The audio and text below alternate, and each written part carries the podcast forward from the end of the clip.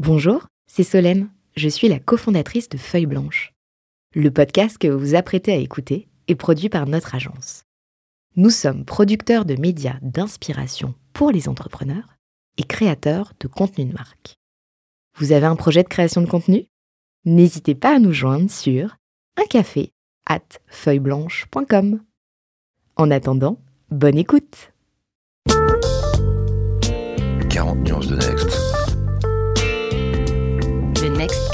vous ne l'avez jamais entendu, animé par Olivier Mathieu et Thomas Benzazon.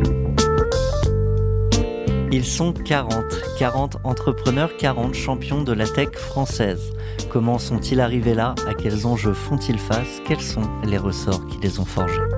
Je suis Thomas Benzazon, cofondateur du Brain Studio Feuille Blanche, et avec mon compère Olivier Mathieu, cofondateur de Price Minister, DG du Fonds 2050, président de The Camp et vice-président de France Digital, nous vous plongeons dans l'univers de ces entrepreneurs d'exception et les coulisses du Next 40.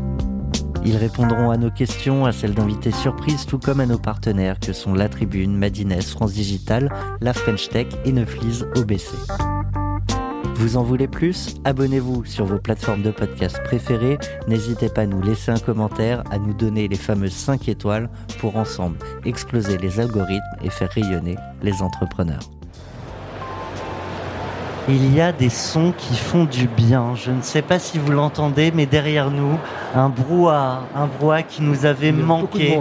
Il y, a, il y, a, du monde. On est à, à, Vivatech, 40 nuances de Next, Fit Vivatech. Ben, c'est une première, et c'est donc euh, un premier événement depuis très longtemps euh, dans notre vie entrepreneuriale. Euh, un événement qui a l'habitude depuis des années, plusieurs éditions, de nous mettre la tête dans les étoiles.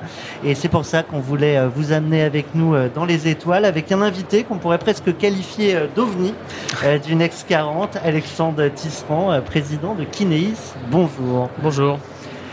On, reviendra sur le pourquoi OVNI euh, du Next 40. On a l'habitude d'entendre une voix euh, sur 40 nuances de Next, c'est celle de mon compère Olivier Mathieu qui malheureusement ne pouvait euh, se rendre présent à, à, cette date et cette heure précise sur Vivatech. Mais on va avoir le plaisir d'avoir de, de, des, remplaçants qui montent sur le terrain, des remplaçants dont, dont vous avez peut-être déjà entendu la voix si vous êtes des habitués de 40 nuances de Next, avec Laurent Garret. Bonjour Laurent. Bonjour.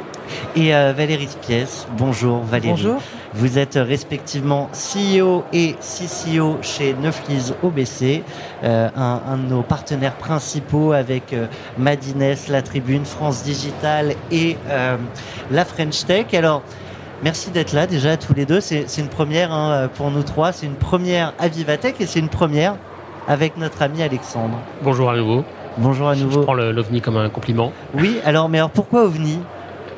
Eh ben, ça, vous de me le dire, mais euh, on pourrait quand même dire que euh, effectivement, Kineis, alors d'une part, on a la tête dans les étoiles et on fait des projets euh, qui ont trait un petit peu à cet univers spatial, et d'autre part, parce que c'est vrai que en tant que start-up, on est parfois considéré pas complètement comme une start-up. Nous-mêmes, on n'en sait jamais complètement, donc on a un objet hybride. Et c'est quelque chose qu'on aime bien et que j'aime bien de manière générale, c'est de ne pas être dans une case définie, mais d'être un peu à la frontière. On aime bien, on aime bien brouiller les cartes, on aime bien jouer.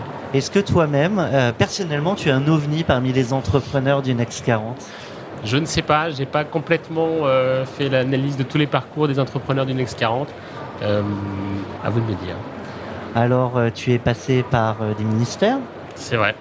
C'est vrai, tout à fait. J'ai beaucoup travaillé pour, pour Bercy. Euh, avec Axel Lemaire Avec Axel Lemaire notamment. Avant ça, avant elle, euh, j'ai travaillé euh, plutôt dans le, dans le grand paquebot que vous voyez au-dessus de, de, la Seine, là, à la direction du budget, donc pour gérer les, les deniers de l'État.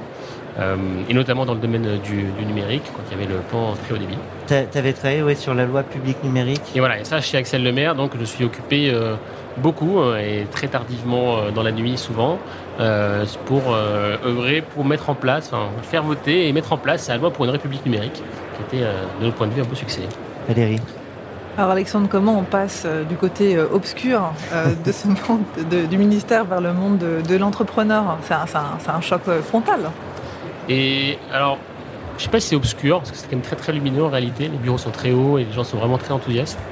Euh, et alors, comment on, comment on passe de là? Bon, alors d'une part, euh, dans cet environnement de cabinet ministériel, on croise énormément de, de, de gens, d'entrepreneurs, de, la, sphère du numérique précisément parce que c'était son portefeuille, celui du numérique. Moi-même, j'ai été passé deux ans à San Francisco il y a une dizaine d'années pour faire une petite expérience start-up là-bas. J'ai beaucoup appris, entre des expériences ministérielles. Euh, voilà. Et après, c'est les opportunités, c'est euh, les, bons alignements de planète, comme je disais tout à l'heure, pour rester dans la thématique, qui ont, permis ça. Oui, Alexandre, euh, comme je sais que tu es de Toulouse, tu travailles à Toulouse, donc tu es le, petit frère ou le cousin de Thomas Pesquet, je peux, je imaginer. J'ai entendu Jean-Yves Le Gall dire qu'avec Kineis, le, le New Space français est une réalité, donc c'est un beau compliment, je pense. On, rentre, dans, la, dans la, Space Tech. Et la question que j'aurais pour toi, c'est avec la, mise en orbite de cette première constellation de nano-satellites pour les objets, l'Internet de, l'objet, qu'est-ce que ça va avoir comme impact euh, euh, écologique, économique aussi? Parce que je sais que la conquête de l'espace, tout le monde se met dessus, on voit SpaceX aussi, donc tu peux nous en dire un, petit peu plus. Oui, oui, et euh, non, mais c'est vrai qu'on a avec ce projet-là euh, enfin une ambition euh, de rentrer dans une nouvelle étape des technologies spatiales. Et alors vraiment, moi j'espère que Kinesis c'est juste le premier d'une longue série. Il y a plein de boîtes, notamment euh, une ou deux qui sont sur Ivatech ici, comme Exotrail qui fait de la propulsion pour nanosatellites justement, qui est une boîte super tech et super dynamique. et donc, et donc, et donc oui, donc, donc ce spatial-là, bah, on a mis un peu de temps à y venir en Europe pour, euh, pour plein de raisons, mais c'est un peu les mêmes que celles sur le, sur le numérique. Euh, on cherche aussi un peu notre modèle, ce qui est bien aussi d'une certaine manière. Mhm. Et donc là, on rentre un peu dans le, on rentre un peu dans le concret et c'est super. Donc on, va tirer aussi un peu une filière euh, française et européenne sur la, partie nanosatellite, parce que nous, on va être vraiment sur l'applicatif. On fait on est opérateur télécom, donc on vend des abonnements data pour connecter les objets, et la data passe par satellite au lieu de passer par le sol. Mais derrière, euh, ce qui se joue aussi, en fait, c'est toute une filière industrielle qui se crée, en fait, ça c'est super enthousiasmant. Il y a plein de nouvelles boîtes et des boîtes historiques qu'on mobilise, comme euh, Thales Alenia Space, comme euh, Emeria, qui est une, une, PME toulousaine qui est en train de bien grossir, qui est une, belle pépite. Et puis il y a plein de nouvelles petites startups qui un petit peu font, enfin, voient le jour. Et, je pense que Kinesis a permis aussi une forme de déclencheur en disant ah bah ok en fait c'est possible. Je ne veux pas m'attribuer leur réussite parce que vraiment j'y suis pour rien. Mais euh, là, je peux que remercier euh, à la fois bon, notre mission, mais surtout le CNES et tous nos, tous, nos, partenaires, tous nos investisseurs qui ont cru au projet et qui ont fait que du coup, bah, c'est un effet d'entraînement, à mon sens, un peu comme euh, la French Tech, un effet d'entraînement chez l'entrepreneur. Ça met en lumière des gens et on se dit ah bah tiens, oui en fait c'est possible, bah tiens, je vais essayer de faire quelque chose. Alors on a parlé de la Space Tech. On va essayer de comprendre plus précisément, peut-être pour, nos auditeurs qui connaîtraient pas Kinesis, même si on a beaucoup parlé de vous avec une grosse euh, levée de fonds euh, il, y a, il y a quelques temps. On va en parler juste après ce jingle.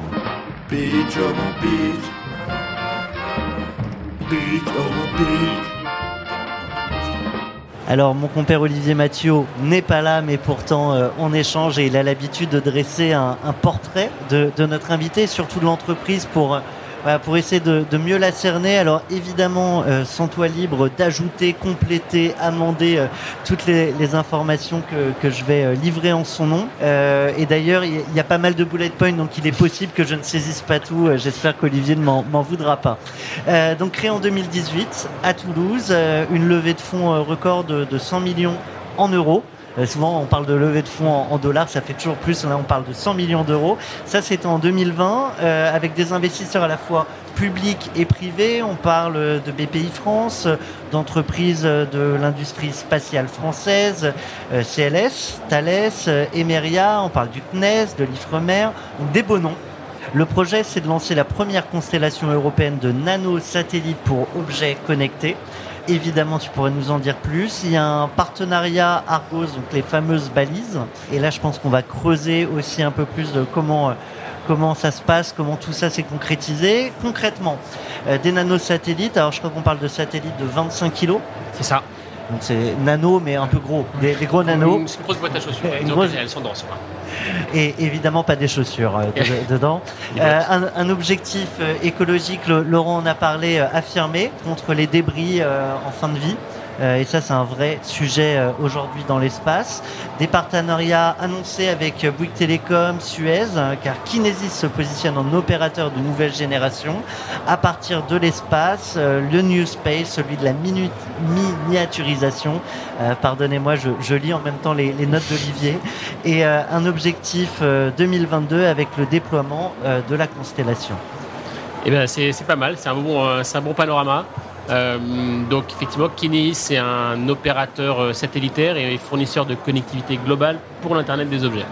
Et donc ça veut dire quoi? Ça veut dire que grâce à nos 8 satellites qui sont déjà en orbite et les 25 donc nanosatellites euh, qu'on envoie en fin 2022, début 2023, on peut connecter n'importe quel objet sur n'importe quel point du globe, donc d'un pôle à un autre, les airs, les océans, même vraiment partout. Euh, pour remonter, le localiser d'une part, et d'autre part remonter euh, toutes les données que le capteur dans l'objet veut bien, euh, veut bien transmettre. Donc ça va être historiquement des animaux, comme je disais tout à l'heure, pour la science, pour l'environnement, pour étudier les trajectoires des migrations animales. Ça va être des bateaux de pêche pour vérifier qu'ils ne vont pas dans les zones de pêche illégales ou détecter des, des, comportements suspects.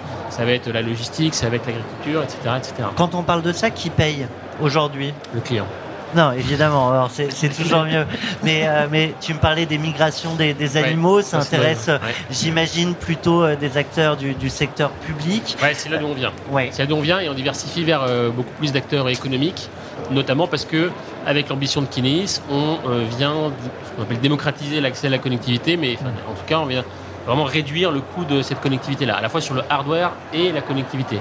Donc là où avant vous avez une balise Argos qui, euh, pour quelques usages précis, euh, était de la super technologie et, toujours d'ailleurs, mais pouvait atteindre le millier d'euros, voire plus pièces, plus une connectivité qui pouvait être à plusieurs centaines d'euros par mois. là, on vient vraiment diviser ça par 10 voire 50, puisqu'on va avoir des, des, targets de prix pour les terminaux, les balises, qui va être quelques dizaines d'euros, c'est ça, et la connectivité qui va être plutôt de l'ordre de quelques euros par mois. Donc du coup, on va pouvoir atteindre des marchés qui étaient jusque-là pas du tout accessible parce que le prix avait euh, justement euh, aucun intérêt euh, pour ça.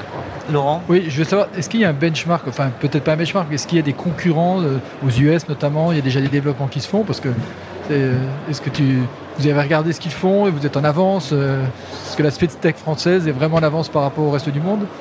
En tout cas, sur notre secteur, on est les seuls à avoir levé ce qu'il fallait pour financer complètement notre projet. C'est-à-dire qu'il y a des constellations pour l'Internet des objets. Je ne sais pas, il y a 30 projets dans le monde qui existent. Il y en a déjà plusieurs qui sont morts. Euh, il y en a quelques-uns, mais qui comptent sur les doigts d'une main, qui ont lancé un ou deux ou peut-être trois satellites, euh, dont euh, parmi eux des qui ne marchent pas du tout. Quand, tu dis qu'ils sont morts pour pousser la, question de Laurent, ils, sont, ils sont morts pourquoi Parce que pas assez de fonds, parce que la techno était pas bonne? Ils n'ont pas levé et, comme c'est enfin pour lancer les satellites, même si avec la miniaturisation, la baisse des coûts d'accès à l'espace, c'est beaucoup moins cher qu'avant, ben voilà, on a levé 100 millions d'euros et on va les utiliser. Quoi. Et donc, euh, euh, et pas juste pour venir à Vivatech. C'est que la technologie était meilleure, vous avez convaincu. Et oui, voilà. Et puis, alors, on a convaincu, et il y a plusieurs raisons à ça. Euh, la première, je ne sais pas si c'est dans le bon ordre, mais en tout cas, une d'elles, c'est qu'on a déjà du business, c'est-à-dire qu'on a déjà 8 satellites qui volent. Ça, c'est les satellites hérités du système Argos. C'est-à-dire qu'aujourd'hui, c'est Kineis qui est l'opérateur exclusif du système Argos. Donc on a ces satellites-là qui fonctionnent. On a ça c'était CLS au départ C'était CLS, c'était CLS depuis les années 80 et on a fait le transfert en 2019. On a fait euh, techniquement un apport partiel d'actifs euh, à Kineis.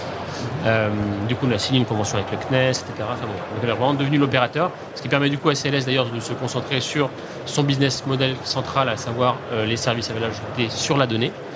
là où Argo c'était leur point de départ dans les années 80, euh, c'était plus de 10% de son chiffre d'affaires il y a euh, encore quelques années. Quoi. du coup, voilà, il sépare la métier opérateur hardware du software. Et nous, on récupère ça. Donc on a ces 8 satellites-là, euh, on a du business, donc on a quelque chose à montrer, on a quelque chose qui, une techno qui vole. Et dans le spatial, c'est le seul vrai critère au départ. Vous pouvez dire tout ce que vous voulez. C'est comme dans le software. il faut que vous fassiez une démo, mais bon, des fois vous pouvez faker un peu les démos, etc. Dans le spatial, vous pouvez pas. Ça, ça part et ça marche ou ça marche pas. Et, et c'est pas facile. Il n'y a pas beaucoup d'occasions pour le faire. C'est vraiment l'itération hardware qui déjà en soi est compliquée. quand j'étais à San Francisco, on faisait du hardware euh, électronique sur des PC. Bon, bah, l'itération, c'est pas euh, je recompile, j'appuie et, je vois si ça marche. C'est plusieurs semaines. Mais là, c'est plus que ça, c'est plusieurs mois parce que vous refaites le hardware, vous le lancez, On va continuer euh, de, balayer le marché avec une question de notre partenaire à la tribune, Philippe Mabi, le, le directeur de la rédaction, on l'écoute. Vous avez un message. Bonjour Alexandre, la stratégie de Kineis, si je comprends bien, ressemble un peu à celle de euh, Elon Musk avec euh, Starlink. Alors, euh, vous pourriez nous expliquer qu'il y a pas mal de différences, effectivement, entre le débit, notamment, qui est beaucoup plus élevé pour le projet d'Elon Musk et peut-être beaucoup plus intrusif pour l'environnement spatial que le vôtre. Mais ce que je voudrais, c'est peut-être que vous nous donniez votre vision de l'évolution du marché des télécommunications par satellite à, un horizon de 10 ans, sur, si on se projette en 2030, et quelle peut être son utilité pour la planète. Merci. Bah, merci pour la question. Euh, alors à 10 ans, je suis bien incapable de dire euh, dans quel sens ça évolue, parce qu'à 10 ans, on ne savait absolument pas où on serait.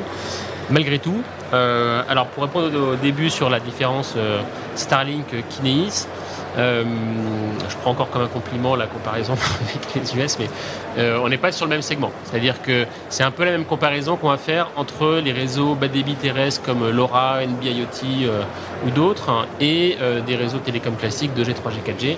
Euh, voilà. Et la différence, va se faire effectivement dans le débit. Donc sur les réseaux Starlink, on est sur du broadband OneWeb, on est sur du broadband.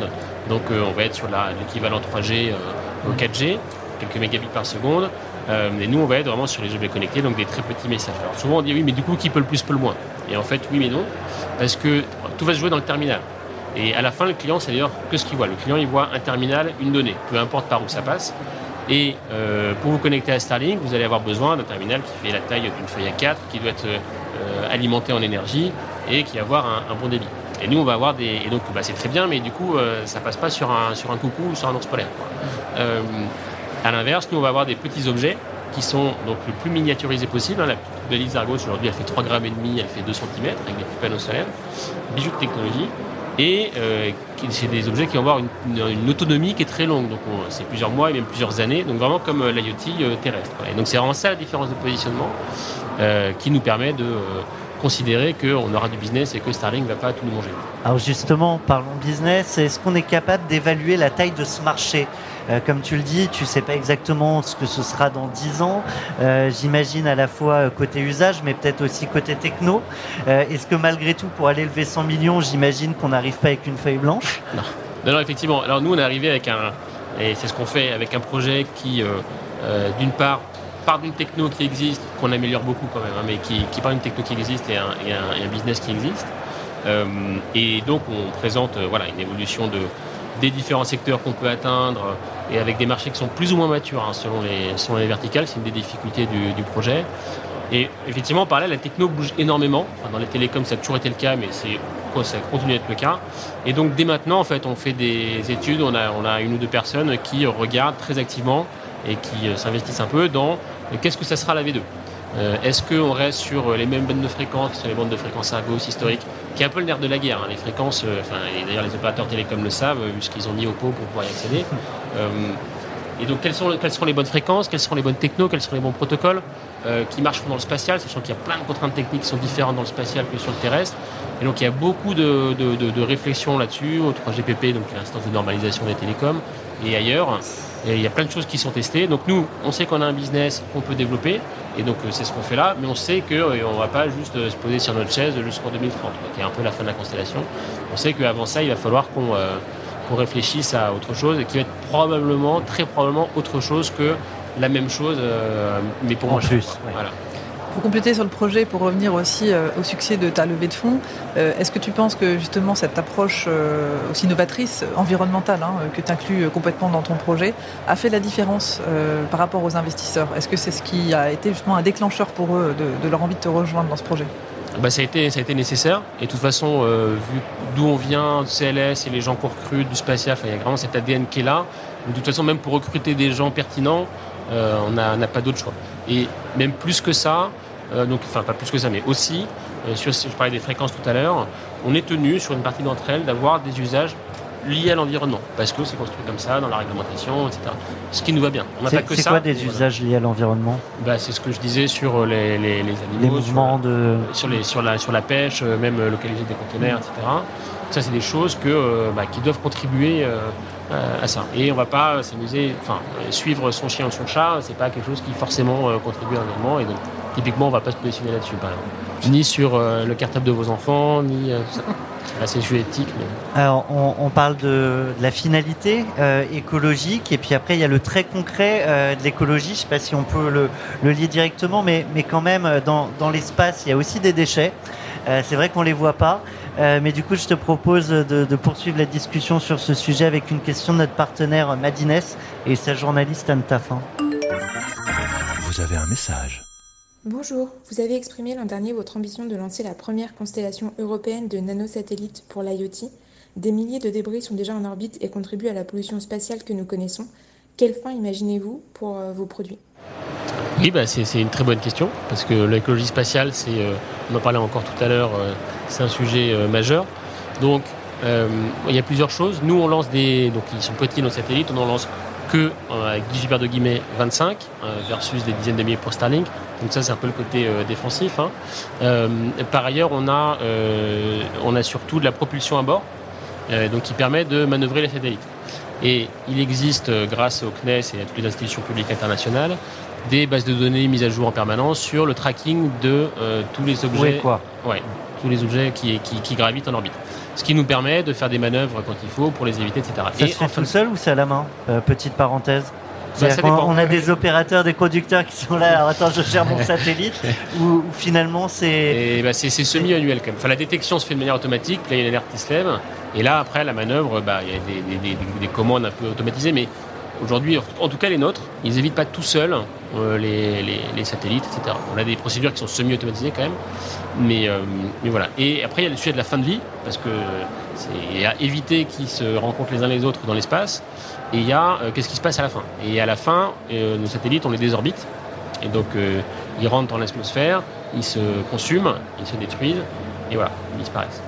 Et donc, ça reste un sujet global d'écologie spatiale, parce que quand on dit 25 satellites, bon, c'est pas énorme. Quand on parle de dizaines de milliers de satellites, c'est quand même autre chose. Euh, aujourd'hui, il y a 1500, enfin, il y a quelques milliers de satellites euh, en, orbite basse. Donc on se dit qu'il y a vraiment beaucoup de chances qu'ils se rendent dedans. En fait, pas tant que ça. Imaginez un satellite qui a la taille d'un frigo ou d'une voiture. Euh, la, surface sur laquelle il se promène, c'est même un peu plus que la surface du globe. vous mettez des bateaux, prenez 1500 bateaux, 1000 bateaux, vous mettez n'importe où sur le globe, vous les lancez au hasard. Bon, la probabilité qu'ils se rencontrent est quand même assez faible. Elle est même très très très faible mais elle existe. Donc il faut quand même, il faut quand même la gérer. Je crois avoir vu ou entendu un, C dans l'air euh, où ils évoquaient aussi une sorte de, guerre euh, spatiale. Euh, avec, je crois, des, Chinois qui avaient détruit un satellite pour, pour voir s'ils en étaient capables. C'était les Indiens Alors, désolé pour les Chinois. Ils ont fait d'autres trucs, mais... mais... mais... du coup, cet enjeu peut-être de, souveraineté euh, aussi, de, géopolitique. Euh, est-ce que c'est un sujet, alors à la fois pour boucler avec la question de Valérie sur vos investisseurs, euh, mais, peut-être aussi en, termes d'arguments sur les données, sur, sur la manière dont, vous projetez cette dimension française slash européenne que vous avez? Non, la souveraineté spatiale et la souveraineté dans la donnée, c'est un, sujet important. Euh, nous, on y est sensible. Euh, pareil un peu, moi, je suis assez sensible vu euh, mon parcours par ailleurs dans le numérique, dans les institutions publiques. et donc, donc ça, c'était pas mandatory, c'était pas obligatoire dès le départ de se dire ok, on fait quelque chose qui est purement européen. Euh, malgré tout, ça s'est fait comme ça. On pourrait y revenir sur pourquoi est-ce qu'on en est arrivé là. Euh, et c'est très bien. Moi, je trouve ça super en tant que citoyen européen. Et ça nous permet du coup aussi d'envisager euh, des, clients qui, sinon, auraient peut-être été moins intéressés par la solution jusque-là. j'ai une question par rapport à cette suprématie de l'espace et de la géopolitique. Vous avez, j'imagine, des développements, des déploiements qui sont secret défense, non? Euh, Comment ça se passe? Est-ce qu'il y a, ou pas du tout, euh, des satellites, vous les vendez à n'importe quel client, y compris euh, l'armée par exemple? Alors nous, on les achète les satellites, mais ceux qui font les satellites, ils en vendent parfois effectivement à des, à des institutions, au ministère des Armées ou à d'autres. Et là, effectivement, ces développements-là, ils sont, certains sont classifiés.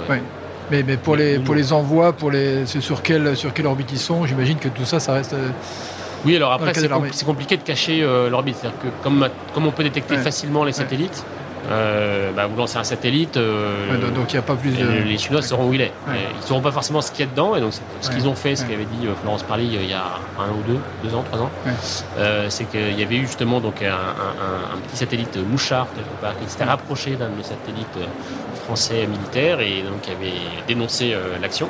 hostile, enfin jugé comme hostile. Et donc, donc voilà, on sent qu'il se passe quand même des choses. D'ailleurs, le, le ministère des Armées a créé un commandement de l'espace, un peu suite à ce qu'ont fait les Américains, où ils ont créé une armée de l'espace récemment. Euh, Après le cyber, le space, ouais. Voilà, voilà. Et donc, alors, on peut quand même espérer que euh, tout ça euh, se transformera pas en guerre des étoiles, parce que, alors, magiquement, dans la guerre des étoiles, dans les, dans les films, les, euh, par rapport aux, orbites, aux débris dont on parlait tout à l'heure, il y, a, un vaisseau qui est détruit, hop, il disparaît, il n'y a plus rien. Mais en fait, c'est pas ce qui se passe. Et, donc, on peut quand même espérer ça. Normalement d'ailleurs, c'est contenu dans les traités internationaux de. On n'a pas le droit de, militariser l'espace, donc on n'a pas le droit de. Et à l'époque, ils pensaient plutôt à. Euh, on ne veut pas permettre qu'un euh, satellite lance une bombe nucléaire depuis l'espace. Bon. donc, ça, très bien. On peut qu'espérer que ça, ça tiendra dans le futur, parce que sinon, on va, je pense, droit dans le mur. Et, quel est ton. On voit, on voit c'est un, comment dire, c'est un tapis rouge pour, toi et pour, pour Kinéis, mais quelle est ta plus grande crainte ou ton plus grand risque? Parce que tu y penses quand même. Ah, pour le, business? Oui, pour le business, le déploiement. Enfin, il, y en a, il y en a plusieurs. Un, des premiers, c'est euh, c'est justement cette diversification euh, business. C'est-à-dire qu'on vient d'un marché euh, qu'on connaît avec CLS qui marche très bien. Euh, là, on, fait, on va sur d'autres verticales, j'en ai parlé, la logistique, l'agriculture, etc. Et donc la demande, elle est là, il n'y a pas photo, ça c'est très très clair. Euh, ce qu'il faut arriver à faire, c'est trouver celle qui marche le mieux. donc d'avoir déjà le bon produit et le bon prix, mais celle qui marche le mieux en termes de scaling notamment. Parce que justement, quand on va sur un truc où on va faire beaucoup plus de volume euh, pour massifier un peu l'usage, ce, qui est un, ce qui est un bon projet, mais qui du coup, bah, en termes de business, nécessite d'en faire plus. Euh, il faut qu'on trouve celles où euh, on va arriver à scaler ça, c'est-à-dire au-delà des premiers projets qui vont être un peu emblématiques ou qui vont commencer à tirer un peu le business, pour vraiment passer à l'échelle, vous trouvez celles où on n'a pas besoin de réinventer la poudre à chaque fois pas qu'à chaque nouveau client qui va me prendre 50 balises, euh, eh ben, il, faut qu'il réinvente, euh, faut qu'on réinvente qui paye, il faut qu'on réinvente le terminal, etc. Sinon, ça ne va pas marcher. Donc là, c'est vraiment la phase dans laquelle on est aujourd'hui, en préparation du lancement de 2023. Et donc, on a une équipe commerciale qui est à bloc sur le sujet pour, euh, voilà, tous les mois, ils testent une nouvelle verticale, ils font une étude de marché, etc., Tu parles des différents enjeux et donc, c'était pas le seul. Et non, c'est pas le seul. Alors ça, c'est l'enjeu business qui me je pense, le plus court terme en fait. Euh, et après, à moyen terme, on en a un peu parlé tout à l'heure, c'est sur l'évolution de la techno. Euh, et alors, certes, les projets concurrents, mais l'évolution des technos générales. Demain, s'il y a un standard télécom d'IoT par satellite qui voit le jour, c'est pas fait, mais euh, ça pourrait arriver, ça serait complètement absurde. il faut qu'on soit à bord le meilleur d'une autre. En tout cas, on ne peut pas juste regarder passer le train. Et donc euh, là, à nous, c'est ce qu'on fait aujourd'hui, d'anticiper ce qu'il faut, de faire nous-mêmes euh, des tests, des études. On va lancer des, petites charges utiles euh, ici ou là pour faire des tests dans l'espace avec des nouvelles choses, avant, enfin, en parallèle du lancement de la constellation, pour anticiper la suite. Parce que comme je disais tout à l'heure, l'itération, elle est très longue. Et donc le temps de concevoir quelque chose, de le penser, de le lancer, de le tester et de recommencer, parce qu'évidemment, ça ne marche pas la première fois, eh ben, les, mois, les années s'écoulent. Donc il ne faut pas qu'on attende que le standard émerge pour commencer à se poser des questions. Tu, tu dis euh, effectivement on, lance et puis ça marche pas la première fois et je pense que c'est très valable pour à peu près toutes les boîtes et tous les entrepreneurs. Euh, c'est vrai qu'avec euh, avec Olivier on, aime bien montrer que, que ces réussites du Next 40, bah, comme tout entrepreneur, elles ont essuyé des échecs. parfois on leur a dit qu'elles n'y arriveraient pas. Et euh, avant d'en arriver là où ils sont aujourd'hui, euh, si, on, si on refait le chemin, euh, donc lancement 2018, c'est pas si vieux et pourtant en trois ans, j'imagine que des échecs ont été là. Oui, bien sûr. Et, et même avant ça, on a lancé vraiment le truc en 2017. On a commencé à lancer un peu les, les études. là, on s'est rendu compte qu'il fallait beaucoup, beaucoup d'argent. au début, il y avait des estimations qui disaient bon, il faut 500 millions d'euros. donc là, on a là, tout le monde dit oh là là, bon, ok, on fait pas, on enterre le projet, etc. Donc, on, se bat un peu, on creuse, on creuse, on creuse. On se dit bon. Certains se seraient arrêtés là. Ouais, ouais, carrément. Et, et après, alors là, je, dois remercier d'ailleurs euh, le patron de CLS qui est vraiment extrêmement porteur du projet, qui a vraiment cru dur comme fer au sujet, qui s'est bien battu euh, euh, avec moi pour ça. Il s'appelle Christophe Vassal. Tant qu'à faire, autant, autant nommer les... Tout à fait, les, les, bonnes personnes. Voilà, Christophe Vassal, qui est, CEO de, de, CLS. Euh, et donc, euh, donc voilà, on, passe un peu ça. Et après, évidemment, il y a euh, pareil, toujours des zones mauvaises augures de bon, le business ça marchera jamais, ça scale pas du tout, il n'y a pas de demande de toute façon, aucune étude le prouve, et par définition, puisque le besoin n'est pas complètement identifié. Et puis voilà, donc après, quand même, on réussit à convaincre ça. Et donc, on crée la, à ce moment-là qu'on crée la spin-off, on se dit ok, on va lever des fonds, il faut 100 millions, il faut qu'on les lève. Là, évidemment, tout le monde dit non, mais 100 millions, il n'y arriverait jamais, c'est beaucoup trop du premier coup. Et de fait, il n'y a pas beaucoup de précédents. Nous-mêmes, on, était, on se disait, bon, peut-être que, qu'ils ont raison, en fait. Mais... Et on a commencé à douter un peu parce qu'on a lancé donc, la levée de fonds en septembre 2018. Et euh, avec une première banque d'affaires que je nommerai pas. Et on a donc euh, on s'était dit allez c'est plié à Noël euh, en 4 mois on fait un gros coup de com là tac on fait le tour et ça va le faire bon évidemment ça marche pas du tout comme ça pourquoi? Pourquoi? Parce que c'est long et compliqué, une levée de fonds, euh, quand euh, le projet est, est, porte. C'est-à-dire un projet qui présente quand même un certain niveau de risque, euh, à la fois techno, donc sur du spatial, qui est quand même bah, des choses que peu de gens connaissent. Ceux qui font de, la cyber, par exemple, connaissent bien le sujet, parce que c'est un sujet souvent très compliqué, c'est compliqué de convaincre les investisseurs. Bon, bah, c'est un peu la même chose, c'est très techno. Les fusées, bah, régulièrement, il y en a qui n'atteignent pas leur orbite, euh, qui n'utilisent plus trop, mais en tout cas, elles, se trompent de trajectoire, etc. Donc il y a quand même des gros enjeux. Euh, c'est quand même un peu du long terme, c'est un peu de l'infrastructure, c'est des gros capex. Euh, et donc voilà, c'est pas, c'est pas je vous donne 2 millions d'euros, vous allez acheter 10 PC, vous enfermez dans une maison avec des pizzas et puis vous compilez du software et ça va marcher. Et est-ce qu'il y a cette idée à la fois que bah, tout le monde n'a pas les poches d'Elon Musk euh, en, termes de finances. Et en même temps, de l'autre côté, euh, certains en rêvent. Il y, a aussi cette idée, parce que dans, tes invests, tu as aussi des investisseurs particuliers, quelques, quelques familles office. Mm. Euh, c'est eux, c'est quoi qui les a convaincus? C'est ce côté complètement fou, ambitieux, on, part au-dessus. Oui, ouais, c'est complètement ça. C'est euh, pour le coup eux, enfin il y en a même que je, les ai pas vus avant la signature, euh, parce que ça nous était apporté par la banque d'affaires, qui les a convaincus. Euh, et donc la, rôle de banque d'affaires a vraiment joué tiers de confiance et vraiment dans la levée, c'est vraiment ça qui est important. C'est quand même vraiment une affaire de gens, une affaire de réseau, une affaire de, de conviction. Il y a évidemment des sous-jacents et des fondamentaux qu'il faut qu'il faut remplir, mais tout le monde est capable de faire des courbes qui, montent en exponentielle et de, bien les expliquer. Euh, je caricature, mais business plan. voilà. Euh, mais du coup, quand même, pour faire ça, euh, bah, c'est là où il faut, les, il faut les bonnes personnes. Et donc, effectivement, ces gens-là, ils ont été très convaincus par cette, cette, ambition et se dire bon bah nous en France on peut pas ne pas y aller, il faut qu'on se lance, il faut faire quelque chose et puis le spatial ça fait rêver, ça fascine pour beaucoup de gens. Donc c'était leur déclencheur. Là je demande le commentaire de bah, de, nos professionnels du, sujet quand même. Euh, Valérie, Laurent. Je dirais que c'est une très belle diversification. En plus, ça fait rêver, mais c'est une belle diversification. Je, comprends qu'il faille milieu suisse et, et puis suivre. Moi, j'ai une question. Tu dis ça fait rêver les investisseurs, mais ça fait rêver aussi les talents, parce qu'il faut attirer des talents. Oui. Et je, peux imaginer qu'aujourd'hui, déjà, il faut des ingénieurs, si j'ai bien compris. Ce que tu m'as dit, c'est 3 quarts, 80% d'ingénieurs. Et vous arrivez facilement à attirer parce que c'est l'espace. Et oui, alors on a des ingénieurs qui viennent du spatial et donc euh, bah, faire du spatial, c'est-à-dire des ingénieurs du spatial. Et en France, il n'y a pas beaucoup de projets comme ça. Donc euh, euh, ça permet quand même de, du coup, c'est ce, qui est, bien d'être un peu les premiers, c'est que du coup, on, attire aussi des, gens bien sur, le, sur le sujet, puis ça a suscité des vocations, on espère. Mais oui, en effet, l'ambition du projet est nécessaire pour, pour pouvoir recruter. D'ailleurs, on a recruté beaucoup plus facilement aussi une fois qu'on a sécurisé la levée de fonds, évidemment. Bien sûr. Euh, Pour compléter ce que disait euh, Laurent, euh, Thomas, je pense qu'Alexandre, il y a en effet l'investissement qui va être financier à tes côtés, d'investisseurs, et puis il y a aussi cet investissement émotionnel presque en fait, hein, quand j'entends ton histoire. Et je pense qu'en effet, ça a dû vraiment faire la différence parce que quand on t'écoute, ben, c'est un modèle qui est juste hyper inspirant. on est vraiment projeté en fait dans un univers nouveau, et puis on sent qu'on peut en embarquer un sujet générationnel. Et donc je pense que ça, ça, répond aussi à, à ta question Thomas, sur bah, qu'est-ce qui a fait, à mon avis, la différence? Ah oui, tout à fait. C'est totalement ça. Euh, avec du concret et ça marche. Voilà. Comme tu dis, tu envoies dans l'espace, ça marche ou ça marche pas? Et, oui, oui, bah, il faut que ça marche.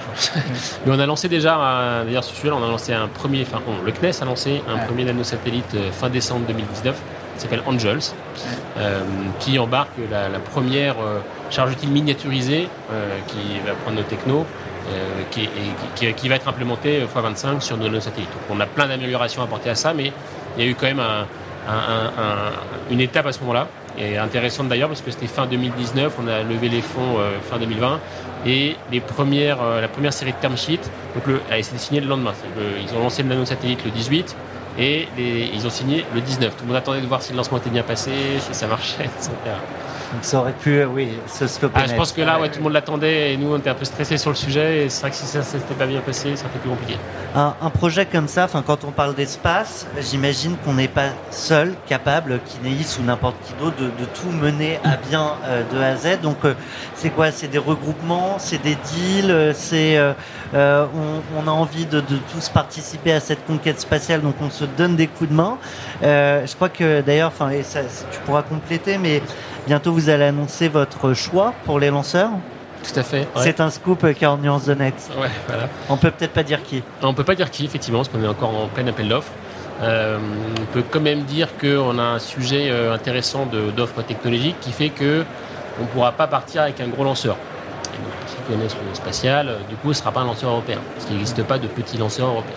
Donc, c'est pas un choix de, euh, c'est pas une- pas un sujet de pricing ou quoi, c'est juste qu'il n'y a pas l'offre.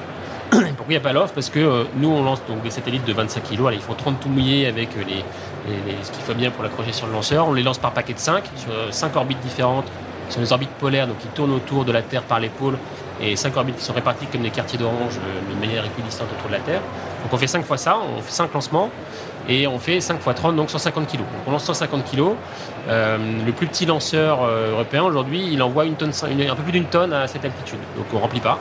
Ça veut dire qu'il faut qu'on parte en passager de quelqu'un d'autre. Et si on part en passager, on ne sait pas quand on part, on ne sait pas où on part.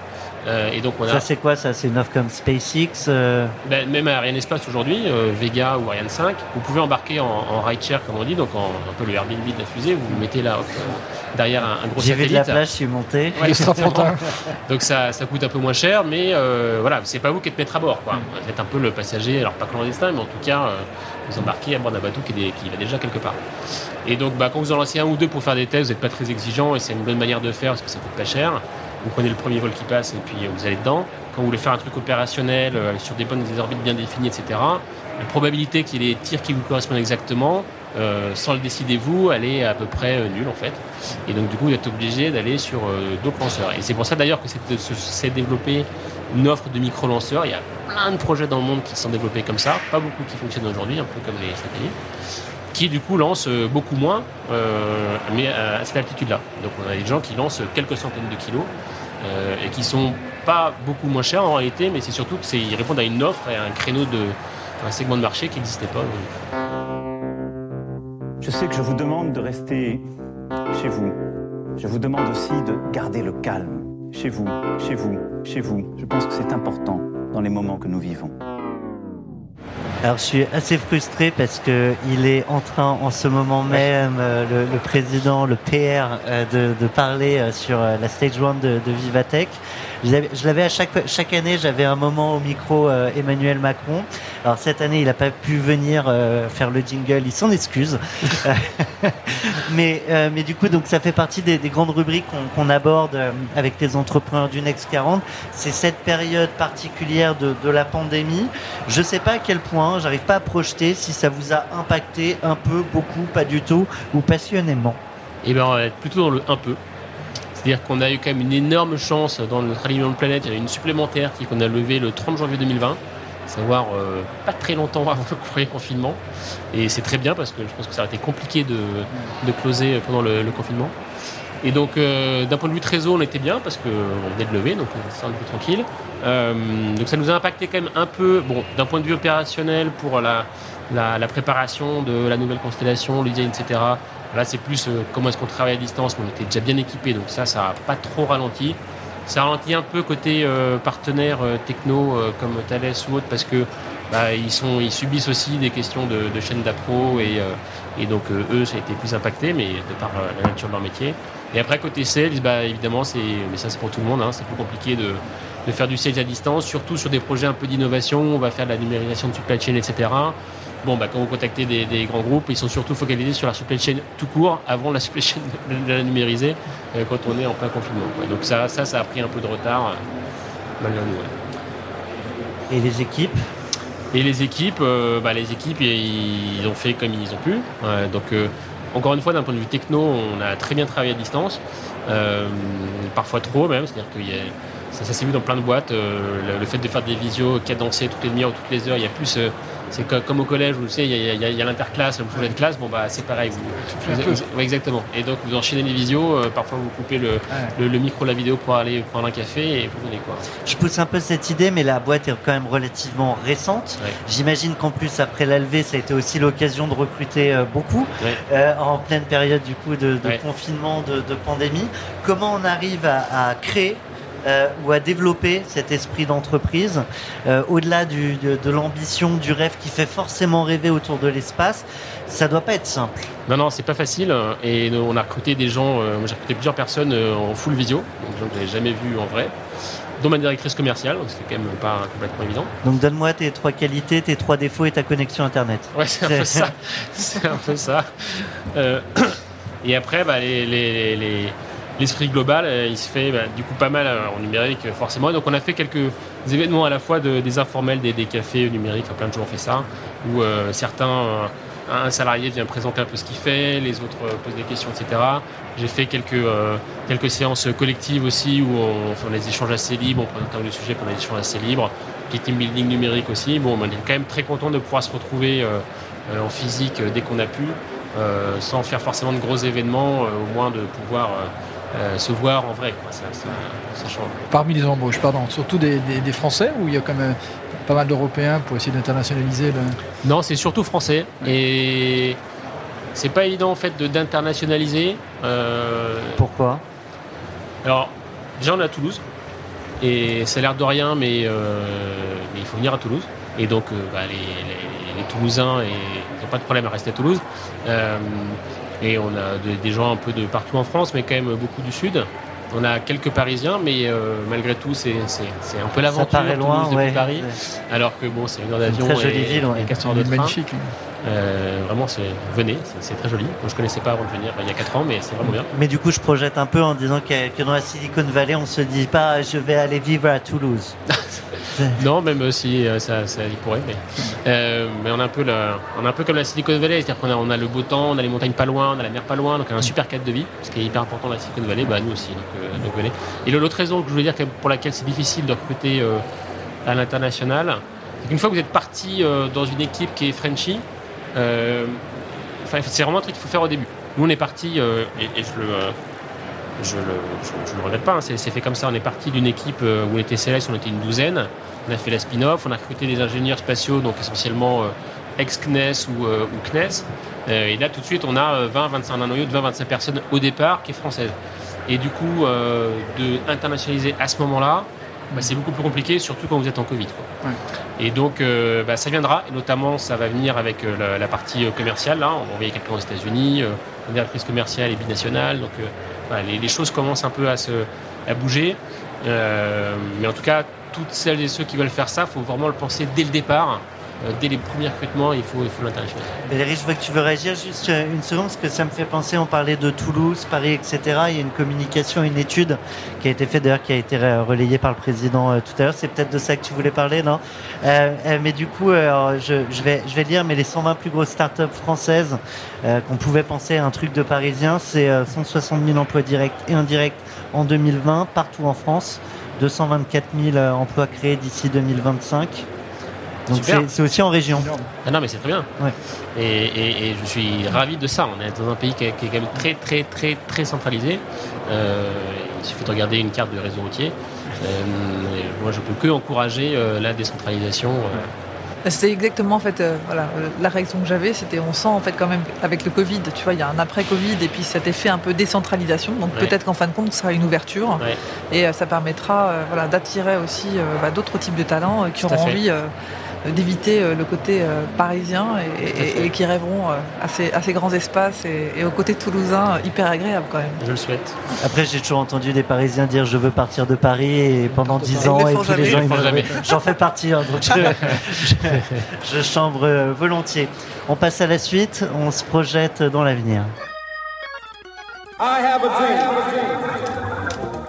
Alors évidemment, il y a un rêve euh, pour Kineis. Je veux bien que tu nous en parles si on projette. Alors, je vais, faire encore plus loin que, que, la question de Philippe Mabi, la tribune, mais 20 ans, 30 ans, ta, ta- vision de ce, ce monde de, de l'espace, tu, tu le vois comment? Tu, tu penses qu'on ira tous sur Mars? Tu, tu, imagines ça comment? Et, et au- au-delà de ce qui est possible, euh, qu'est-ce qui est souhaitable? Euh, very great question, comme ils disent les Américains, à chaque fois qu'ils ont une question compliquée à répondre. Euh, et euh, non, non, mais en vrai, très bonne question. Et je pense pas du tout qu'on ira habiter sur Mars, en fait. Euh, enfin, en tout cas, pas avant euh, des, siècles. Et je pense qu'il se passera d'autres trucs compliqués avant. Euh, parce que c'est, euh, ça demande une énergie et une logistique complètement dingue.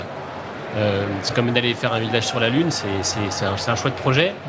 Et, mais c'est un peu le même genre de projet que. euh, alors, je me ferai pas taper sur les doigts par le CNES, hein, mais c'est un peu le même genre de projet que euh, quand on. Moi, j'avais. euh, Enfin, il y avait il y a 20 ans, il y a 30 ans, quand j'étais quand gamin, où on nous projetait des, images de villes sur l'eau ou de villes sous l'eau, etc., en disant voilà, c'est ça le futur, ça va être vachement bien. Et cette espèce de passion pour les environnements ultra hostiles. Et on s'est dit, ouais, la technologie, elle est capable d'aller convaincre ça, une espèce de conquête de l'environnement hostile, alors qu'on a déjà du mal à vivre dans, dans- dans nos, nos On va environnements même pas à Toulouse. pas hostiles, qu'on va même pas à Toulouse, exactement. Et, et donc, c'est, et donc, donc, du coup, j'y crois pas trop. Et d'une part, parce que c'est très compliqué, et enfin, il faut vraiment une énergie de dingue euh, pour faire ça. Il y a un, un prof de Stanford qui avait fait un truc super, qui avait dit, bon, bah, pour vous donner un peu une idée de l'énergie que ça coûte tout ça, vous voyez le- l'étoile noire dans Star Wars, donc la, la- la- la Death Star de, de Dark Vador, là, qui est grosse mais qui fait euh, 160 km de diamètre apparemment. Euh, donc c'est gros mais c'est pas non plus, on se dit ça pourrait être un truc, voilà.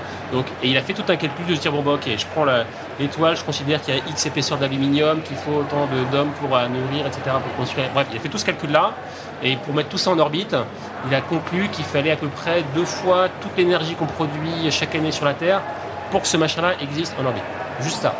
Et donc, déplacer euh, une population euh, sur la Lune ou sur Mars, ça n'est possible que si sur place, vous avez quasiment l'intégralité des ressources pour être autosuffisant. Ce qui n'est évidemment pas le cas Ce qui aujourd'hui. n'est évidemment pas le cas. Sur la Lune, c'est quand même. euh, Il n'y a pas d'atmosphère, c'est un bout de cailloux. enfin, et, la- et- et- et Mars, bah, c'est encore plus loin, c'est très hostile. Et donc, il faut quand même qu'il y ait un intérêt très fort. hein. Donc a priori ni possible ni souhaitable. Souhaitable, je, je, je sais pas. Ça, c'est la- chacun sa vision de que, doit- faire l'humanité. Je pense qu'on a quand même suffisamment à faire d'abord. Je dis pas qu'il faut pas y aller, mais je pense qu'on devrait se concentrer d'abord sur ce qu'on a à faire pour notre planète. On n'a pas de se dire ah, on réchauffe trop, on fait trop de pollution, machin. Bon, bah, peut-être qu'il y, a quand même un challenge qui est techniquement assez sympa, intellectuellement, il y a quand même des trucs à faire, euh, avant peut-être d'aller sur Mars. Une question très personnelle, parce qu'on parle beaucoup d'espace, de satellites, je pense que ça te fait rêver aussi. Tu, tu irais dans l'espace Thomas Ah, Pesquet, j'adorerais. c'est 3 millions, je crois, le ticket, je sais plus, Ouais, 3 ou j'ai 5 j'ai- millions. j'ai pas l'argent, mais ouais, Ouais. j'adorerais. Ça sera une expérience absolument. Pas, pas encore. Pas encore. Alors j'ai vu que le- l'ESA recrute des astronautes. Je crois que la deadline c'est genre ce soir pour C'est ça, candidater. Tu dois partir. j'ai euh, j'ai j'ai une copine qui l'a fait, mais j'ai pas de, j'ai pas fait moi. Malheureusement, je me suis rendu compte trop tard. mais voilà.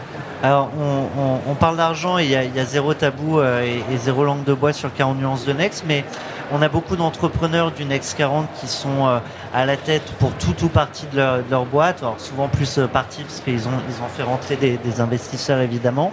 Euh, tu, es actionnaire de, l'entreprise à titre personnel?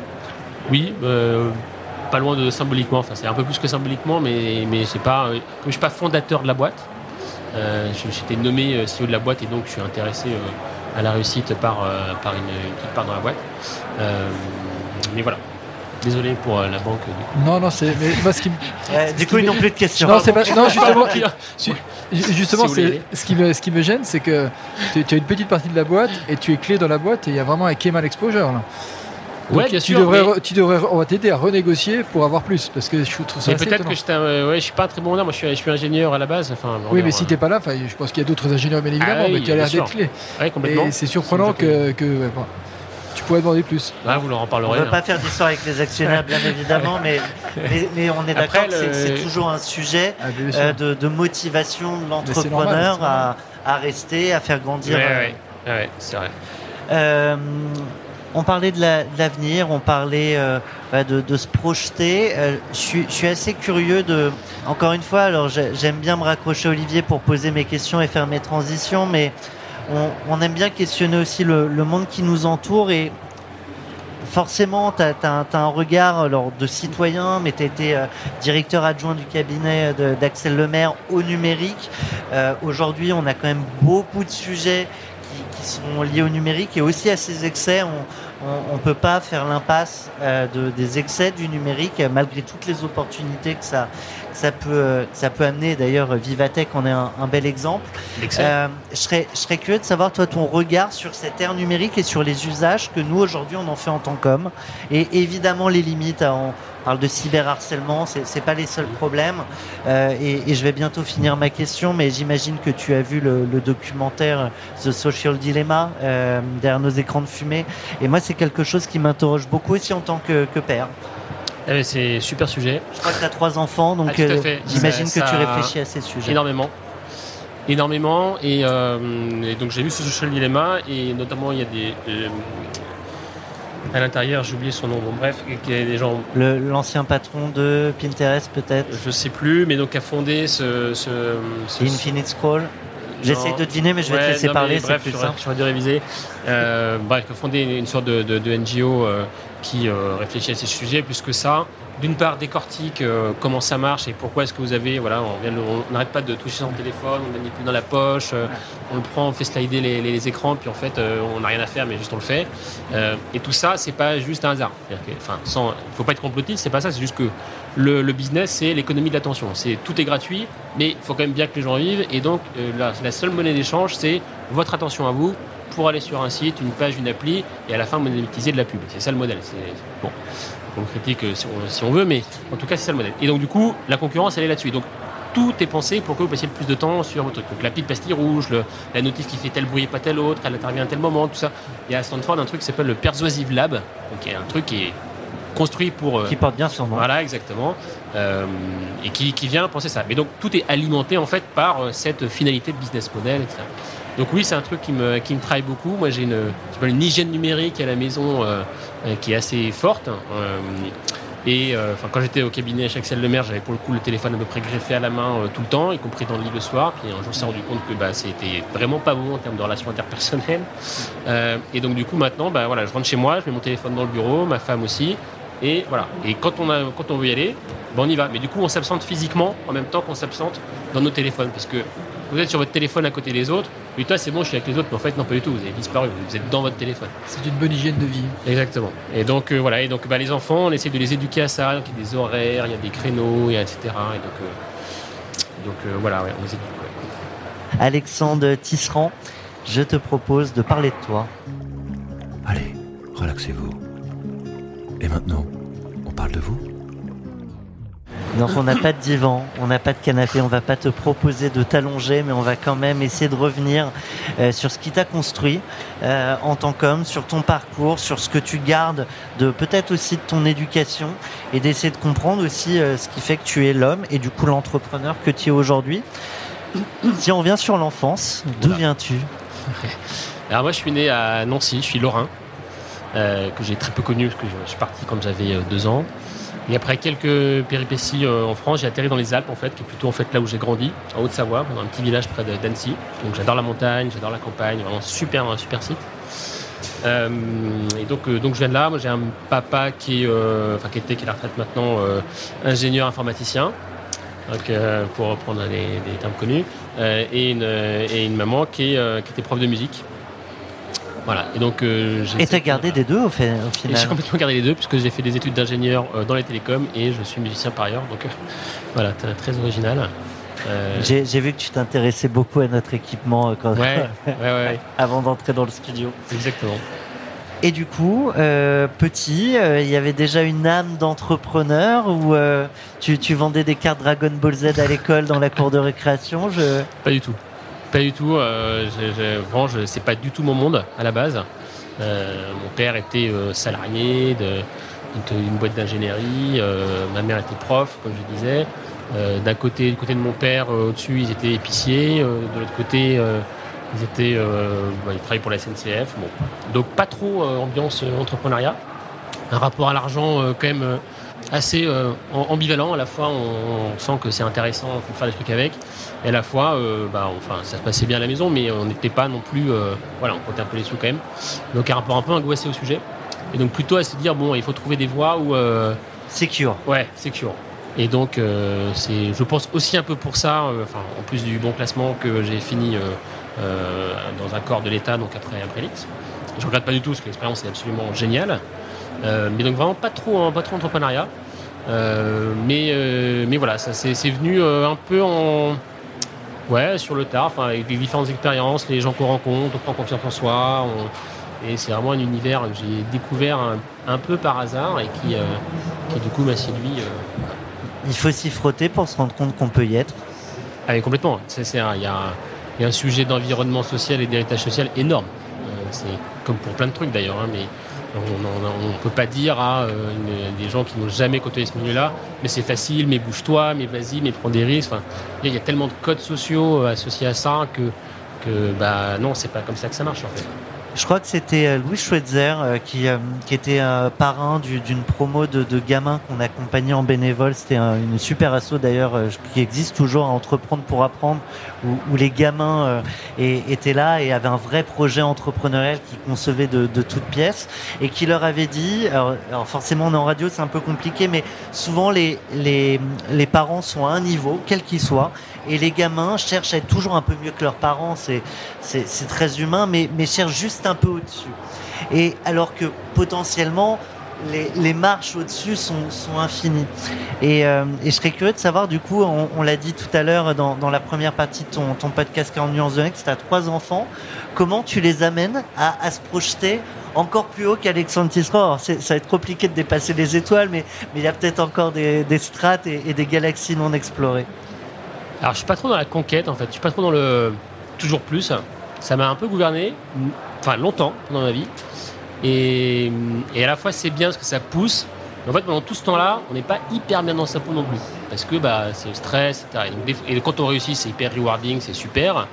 malgré tout, quand c'est poussé un peu trop à l'extrême, l'équilibre est pas bon. Donc moi, je les pousse surtout à euh, savoir mieux que moi plus tôt ce qu'elles ont vraiment envie, ce qu'elles ont vraiment au fond d'elles, ce qui vraiment les fait vibrer. Parce qu'in fine, quand on suit ça, alors c'est un peu, euh, ça peut paraître un peu niais, mais ça reste vrai, je trouve. C'est vraiment en suivant ce qu'on a au fond des tripes qu'on arrive à faire des choses formidables. Et que si c'est un truc auquel on avait vraiment pensé, qu'on avait, on avait vraiment envie de faire, ça nous parlait énormément, euh, et ben si on se plante, au moins on aurait essayé, on aurait fait un truc qui nous plaît pendant tout ce temps-là. Et on n'a pas perdu son temps. Exactement. Et ça, c'est ça, c'est central. J'ai pas l'impression d'avoir perdu mon temps, cela dit, hein, mais malgré tout, je sens bien que bah, ce que je fais maintenant et ce que j'ai fait au cabinet juste avant avec Celle Le Maire bah, correspondait plus à ce que j'ai pu euh, faire euh, avant et qui m'ont tout à fait intéressé parce que je suis extrêmement curieux, mais où euh, bah, voilà, il y avait un côté plus difficile au travail. Quoi. Comment tu as, cultivé ta, ta, curiosité? Parce que j'ai le sentiment que tu es un homme curieux. Elle est complètement familiale et voilà, quand je me rappelle des, dîners de famille où euh, il y avait toujours une question dont il fallait toujours comprendre comment ça marche. Et donc euh, on a une discussion sans fin sur euh, essayer de comprendre comment marche le grille-pain, essayer de comprendre, comment marche ceci, cela. Ah, très ingénieur. Mais... donc très très ingénieur. Mais après du coup étendu à le système politique, le système économique, etc. Comment, tout ça marche. Donc le pourquoi et le comment. Ouais, ouais. Valérie. Tu disais tout à l'heure que tu étais un musicien, euh, donc en fait quelque part tu as été nourri aussi, euh, j'imagine, par cette partie-là. Est-ce que ça t'apporte quelque chose de, supplémentaire aujourd'hui, euh, de la créativité, quelque chose de, qui fait la différence aussi dans certains moments? Juste avant de répondre. S'inspirer. Respirer.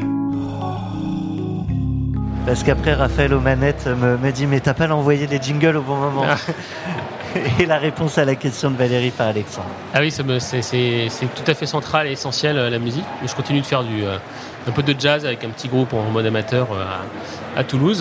donc sans, grande ambition, mais juste c'est en fait c'est hyper important. quand on, se met à jouer, on est un peu ailleurs, on se lâche, on se libère. surtout dans le jazz où on ne suit pas une partition. J'ai fait longtemps du classique, mais où on est dans l'impro. Donc on, voilà, on, fait vraiment appel à la créativité. On apprend à, à s'autoriser à créer en fait. Parce que moi, je crois beaucoup dans des gens qui se disent ah moi les idées j'en ai pas, créatif je suis pas créatif, etc. Mais en fait c'est des trucs qui se travaillent. Et il y a un moment il faut comprendre que la création n'est pas innée, on n'a pas un truc qui vient comme ça de nulle part. C'est des petits bouts de trucs qu'on prend à droite à gauche et qui euh, après on, s'autorise à les repenser, on s'autorise à les mélanger on s'autorise à faire des propositions pour soi, pour les autres, etc. Et c'est comme ça qu'on va arriver à, créer des choses. Mais il faut vraiment avoir une bonne confiance en soi en fait, parce que on a tellement peur de se faire rembarrer, d'avoir l'impression que ça va pas du tout marcher, etc que c'est. Euh, voilà. Laurent Garret. Oui, tu, tu disais tout à l'heure avec tes, tes parents, c'était de- vous essayez toujours de comprendre comment ça marche. Avec tes enfants, comment tu expliques euh, ce qu'est kinéisme, que, ce que tu fais au quotidien avec des mots simples? J'imagine qu'ils sont très jeunes. Et je, je- ouais, ouais, euh, la grande, elle a 11, 11 ans là, Oui. 11 ans, euh, 9 et, et 6. Euh, ben, je leur dis que je, je- je vais lancer, je lance des satellites et euh, ça permet de suivre des choses comme des manchots par exemple. Ça, Les manchots voient très très bien.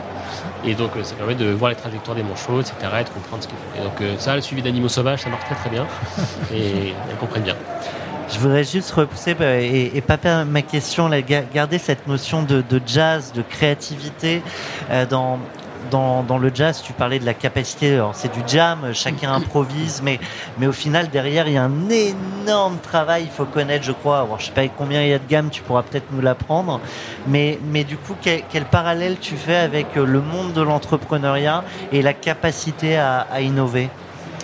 Alors juste pour commencer sur le jazz, alors il y a un peu deux euh, grands types de, de, de grands jazzmen ou women. Il y a effectivement ceux qui sont des, des, des brutes techniques, qui connaissent, comme tu dis, euh, toutes les gammes par cœur, tous les modes, euh, tous les standards, etc. Et puis tu as ceux qui font ça complètement à l'instinct. Par exemple, Thelonious Monk, qui ne savait pas lire une partition. Et donc il y a des C'est anecdotes. l'oreille Et c'est l'oreille. L'oreille, la sensibilité. Et du coup, ça, ça mettait en stress d'ailleurs beaucoup son équipe euh, de, de, de jazz qui disait Bon, mais Thelonious, là, le, le concert est dans deux heures, euh, qu'est-ce qu'on joue quoi? Et, et, comment on joue Donc, oh, bah, c'est facile, tu fais ça, ça, ça, pof, pof, pof, ça a marché. Bon. Et donc voilà, donc c'est vraiment des ambiances différentes. Et je pense que dans la, créativité et dans l'innovation, c'est un peu ça aussi en fait. C'est-à-dire qu'on peut avoir une approche super analytique, et celle qu'on nous enseigne, celle par laquelle je suis passé.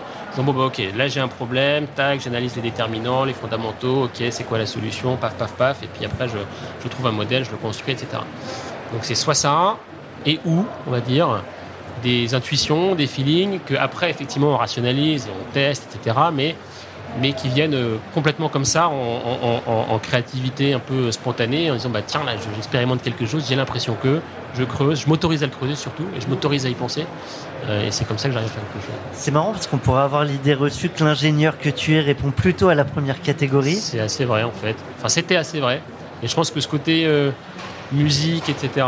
euh, bah, m'a pas mal entraîné dans l'autre côté aussi, donc du coup j'ai un peu ces deux facettes je pense. Ça t'aide dans, dans- dans le quotidien de, de Kinéis et ta vie d'entrepreneur, cette double façon d'appréhender euh, un sujet? Et tu veux dire euh, sur le... À la fois du très pragmatique, très, Hmm. très rationnel dans, dans la data et à côté une forme d'intuition, de, de sentir le vent, d'écouter. Alors moi j'ai toute une théorie sur l'intuition, je pense qu'elle est très liée au fait que tu as été suffisamment curieux pour entendre beaucoup de choses et qu'il reste des petites choses dans, Ouais, voilà. au, Ouais, au fond ouais. de la tête. Je suis Mais- d'accord avec ça. Et non, mais ça, ça, ça m'aide et c'est et puis c'est indispensable en fait parce que c'est ça qui est vivant, c'est-à-dire que l'approche analytique euh, est super euh, standardisée, bah ça ça performe, on remplit les tableaux, ça déroule, mais mais en fait c'est pas c'est c'est- on s'ennuie un peu quoi. C'est-à-dire que c'est pas c'est pas le c'est pas ça qui fait le peps et le et l'intérêt de, de ce qu'on vit et donc euh, dans la vie, euh, bah, à la fin on met des process parce qu'il faut mettre des process, mais mais on le fait un peu euh, contraint et j'ai j'ai- j'ai une, une belle-mère qui disait bon bah les ingénieurs, les ingénieurs c'est un mal nécessaire parce que euh, et l'industrie c'est bien mais donc on produit en série etc. Co- Comme les banquiers. Comme- les- Et, n'osais pas la faire. et, et, et ils ont envie de baisser les coûts, de baisser les prix, d'avoir un confort de vie. Et malgré tout, on fait des trucs euh, bah, euh, un peu gris, quoi, un peu fade. Et voilà. Et donc tout ce côté euh, justement différent d'innovation et de, en tout cas de créativité, c'est quelque chose d'absolument essentiel. On a parlé de la musique. Est-ce qu'il y a d'autres choses qui te permettent de t'inspirer ou de respirer C'est vrai qu'on a souvent tendance à parler d'entrepreneurs ayant la tête dans le guidon. J'ai le sentiment que tu arrives à, faire la part des choses, notamment en laissant ce, fameux téléphone dans sa boîte au moment où tu passes la porte du domicile. Euh, mais, mais du coup, comment tu te ressources? Comment tu vas puiser l'énergie qui est forcément nécessaire quand on est à la tête d'un projet comme le tien? Quand j'y arrive, il y a deux trucs. Quand j'y arrive, c'est passer du temps avec mes enfants. Et ça, c'est venu assez tard, en fait, d'accepter ça. Notamment euh, en tant que com euh, et père, euh, on nous incite plutôt à pas faire ça. On nous incite plutôt à dire, bah, la maman, elle a qu'à s'en occuper, puis toi, tu vas te focuser sur autre chose. Ça, ça a tendance à bouger un peu? Un peu, mais quand même, les schémas sont solides. Ouais. mais oui, ça, ça, bouge, ça bouge un peu. Et ça, je me suis rendu compte qu'en le faisant, je dis ah mais en fait c'est hyper ressourçant, enfin ressourçant, c'est pas enrichissant, même de, de, de faire euh, les tâches qui sont considérées comme pénibles euh, et qui le sont parfois, hein, euh, d'aller s'occuper des enfants, de les changer, de les coucher, etc. Bref, toutes les tâches domestiques. on n'est pas du tout encore à l'égalité chez nous, hein, je dois bien le dire, malgré plein d'ambitions dans ce domaine. Mais en fait, c'est super enrichissant. moi, j'encourage vraiment tous les hommes, tous les pères, non seulement à prendre leur de paternité, évidemment, maintenant qu'il est d'un mois en plus, il faut en profiter, mais de s'investir au quotidien et donc de se battre avec leur propre boulot et leur propre agenda pour passer du temps, même dans les tâches, et pas juste jouer aux cartes et jouer au cube avec les enfants, mais de faire les tâches euh, euh, qui sont considérées plus agréables. Parce qu'en fait, ça enrichit vachement. Ce parenthèse, je vois que tu veux, tu veux réagir, Valérie, mais ce congé paternité, c'est aussi une très bonne chose pour les femmes. Ah ben, c'est clair. Je fais une petite digression, je reviens à ton équipe de cette là et puis tu me, tu me tentes avec le sujet euh, des femmes. Euh, c'est quoi la proportion euh, d'hommes et de femmes dans les équipes? C'est plutôt en fin de compte des hommes autour de toi? Oui, ouais. c'est, on est, doit avoir trois quarts, je sais plus le chiffre exact, mais c'est à peu près trois quarts d'hommes. J'imagine que le sujet se jouait il y a 20 ans, 30 ans? Oui, alors le, on est trois quarts d'ingénieurs. Hein. C'est vrai que moi, quand j'étais à l'X, il y avait 10% de femmes. Bon, c'est pas beaucoup. Déjà en classe prépa, il n'y en avait pas beaucoup. Euh, et donc c'est vrai que le monde de l'ingénieur, dans le numérique ou dans le spatial aussi, euh, est très très masculin. Donc on fait euh, des efforts pour ça, mais bah, sur un poste, on a souvent enfin, voilà, c'est ce ratio-là de candidature au moins. Et donc c'est un sujet qui me tient beaucoup à cœur, mais j'ai pas beaucoup de, de, solutions aujourd'hui. Je, pour rester dans le perso, alors je pense que tu as en partie répondu, mais tu pourras peut-être compléter. J'espère qu'il m'en voudra pas. Euh, j'arrive avec sa question un peu tard. Tu pourras nous dire qui te pose cette question. Vous avez un message. Salut Alex. Euh, comme beaucoup d'entrepreneurs, euh, tu as une femme, des enfants. Et donc, je voulais savoir bah, comment tu fais pour trouver un équilibre entre la vie perso et, la vie pro? Ouais, c'est Grégory, un, bon copain de, de promo par ailleurs a fondé une, boîte de jeux vidéo euh, éducatifs qui s'appelle PowerZ. Très très bien, ils sont en plein développement. Et euh, bah, la question est pertinente parce que la réponse c'est que j'y arrive pas et que c'est en fait c'est extrêmement compliqué euh, pour plein de raisons de de rôle de genre qu'on reproduit en fait, qu'on n'a même pas conscience en fait. Ce que je disais tout à l'heure de bah, par défaut, quand il faut aller chercher le petit à la crèche parce qu'il est malade à 17h, et ben le papa et la maman s'appellent, puis le papa va dire je peux pas, j'ai une réunion et, la manière de dire bon bah ok j'y vais. Alors que les deux avaient les mêmes réunions, mais juste euh, ces rôles qui sont complètement intégrés font que ça se passe comme ça. Et, et donc au final, eh ben, on se retrouve toujours avec euh, les mecs, euh, les hommes, donc m'a compris, quand bien même j'essaye de contrer ça, mais qui se retrouvent avec des boulots qui prennent le plus de temps, enfin en tout cas qui, prennent plus de temps au boulot, et il y a cette attente-là sociale aussi, donc du coup c'est dur de lutter contre. et voilà. Et donc tout ça pour dire que bah, j'y arrive de mieux en mieux, mais c'est un combat quotidien. Et bien justement, on a une question de ta femme. Vous avez un message. Mais je te rassure, c'est pas sur ce sujet. Salut Alex, j'espère que tout va bien euh, jusque-là dans l'interview. Alors, euh, moi, bon, j'ai l'occasion de te poser des tas de questions à la maison, mais voilà, pour cette interview, euh, je voulais te demander à quelle échelle, comment, à quel niveau tu pensais que tu pouvais faire une différence en tant que CEO de Kineis. Voilà, eh ben, bonne chance. fait, bonne chance. Euh, du coup, elle est allée sur le pro. Ouais, ouais, ouais, tout à fait. Et non, c'est une, c'est une bonne remarque. Et c'est vrai qu'on discute régulièrement à la maison parce que bah, je parlais du perso juste avant et de l'équilibre euh, pro-perso et de se dire, bah, euh, quand j'étais à Bercy ou même dans d'autres environnements, on se dit on a un chef, on a une hiérarchie, donc je peux pas faire complètement ce que je veux, je peux pas partir avant telle heure. Alors je pourrais, mais c'est compliqué, faut, ça va me faire mal voir, etc. Et quand tu es patron, c'est la même chose. Et quand tu es patron, tu dis bon bah maintenant c'est bon. En plus j'ai des actionnaires plutôt de long terme. Ils, ne m'appellent pas toutes les semaines pour euh, contrôler euh, mon résultat net, etc. Euh, et donc j'ai quand même une forme de liberté assez grande. Et malgré tout, bah, je me rends compte que c'est c'est pas du tout trivial. Et alors, ils ont plus l'âge de la crèche, mais quand même, quand il y a un sujet avec un, souci avec, avec une des filles, elle est aussi loin de moi que de la maison depuis son boulot. Et euh, bah, quand on s'en parle, il y a des. Euh, c'est moins maintenant, mais quand même, il y a des réflexes de bah, c'est plutôt toi qui va y aller. Quoi. Et c'est plutôt la femme qui va y aller.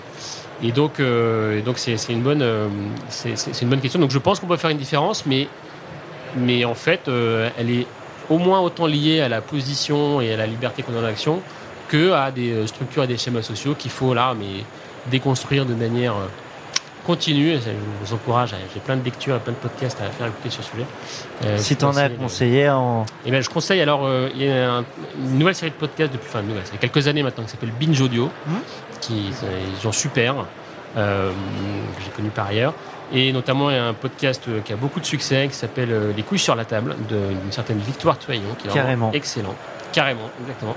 Et qui, je sais plus combien d'épisodes maintenant, des dizaines et qui déconstruit un petit peu ces rapports de euh, masculinité. Des, voilà. Et vraiment, c'est. Euh, parfois, ça fait un peu mal à entendre quand on est un mec, mais c'est très bien, justement. Je pense qu'il faut ça. pour se rendre compte un peu dans la réalité. Exactement. Alors, comme on est dans le partage de podcasts et parce qu'on est sur Vivatech et aussi parce que c'est de l'autopromo, euh, mais ça pourrait intéresser tes filles, on a monté un podcast qui s'appelle Philosophie, où on interroge des 7-18 ans sur leur rapport au digital, leurs usages du numérique. Et, et ben, contre toute attente, euh, ça balaye énormément d'idées reçues qu'on peut aussi avoir euh, en tant que parent, tout en des fois leur permettant de prendre un peu de hauteur sur sur ces fameux euh, réflexes qu'ils peuvent qu'ils peuvent avoir. Donc super intéressant et pour les et pour les ados enfants et, et pour leurs parents. alors voilà pour l'autopromo. Euh, et, et, du coup, alors presque sans transition, mais toujours un mélange de pro perso. Euh, tu vois, on, allait, on est vraiment allé euh, balayer euh, ton, ton répertoire. Vous avez un message. Tu as vécu l'aventure entrepreneuriale dans la Silicon Valley par le passé. Tu as travaillé en cabinet ministériel. Que, que ramènes-tu à Toulouse de ces expériences passées et, et en quoi tu en tires des enseignements dans ta gestion aujourd'hui au quotidien d'une startup du New Space? Ok, bonne question. C'est Rémi, de, notre Rémi Ferrier. Rémi Ferrier, tout à fait, notre directeur produit, euh, et, euh, avec qui je travaille depuis pas mal d'années maintenant, enfin trois ans euh, sur les quatre de, de Kineis. Ben, la Silicon Valley, c'était hyper instructif. Pour le coup, c'était vraiment une start-up en mode, en mode garage. Hein. On était trois, on travaillait dans le salon. Et effectivement, j'ai vissé des trucs et soudé des trucs dans un garage aussi. et j'en garde là-bas. Alors, de là-bas, vraiment, un, une... Euh, Vraiment un garage ou c'est pour le storytelling Ah non, non, c'est. Comme Hewlett Packard. On, on travaillait dans le salon, mais euh, j'ai vissé, j'ai soudé des trucs et la petite lumière dans, le garage, dans son garage, effectivement. Parce que du coup, en fait, c'est super pratique parce que quand vous, on faisait des petits ordinateurs et à un moment, quand il faut les sortir, bah, c'est bien qu'ils soient déjà euh, prêts à sortir. Donc le garage, c'est un bon endroit pour ça.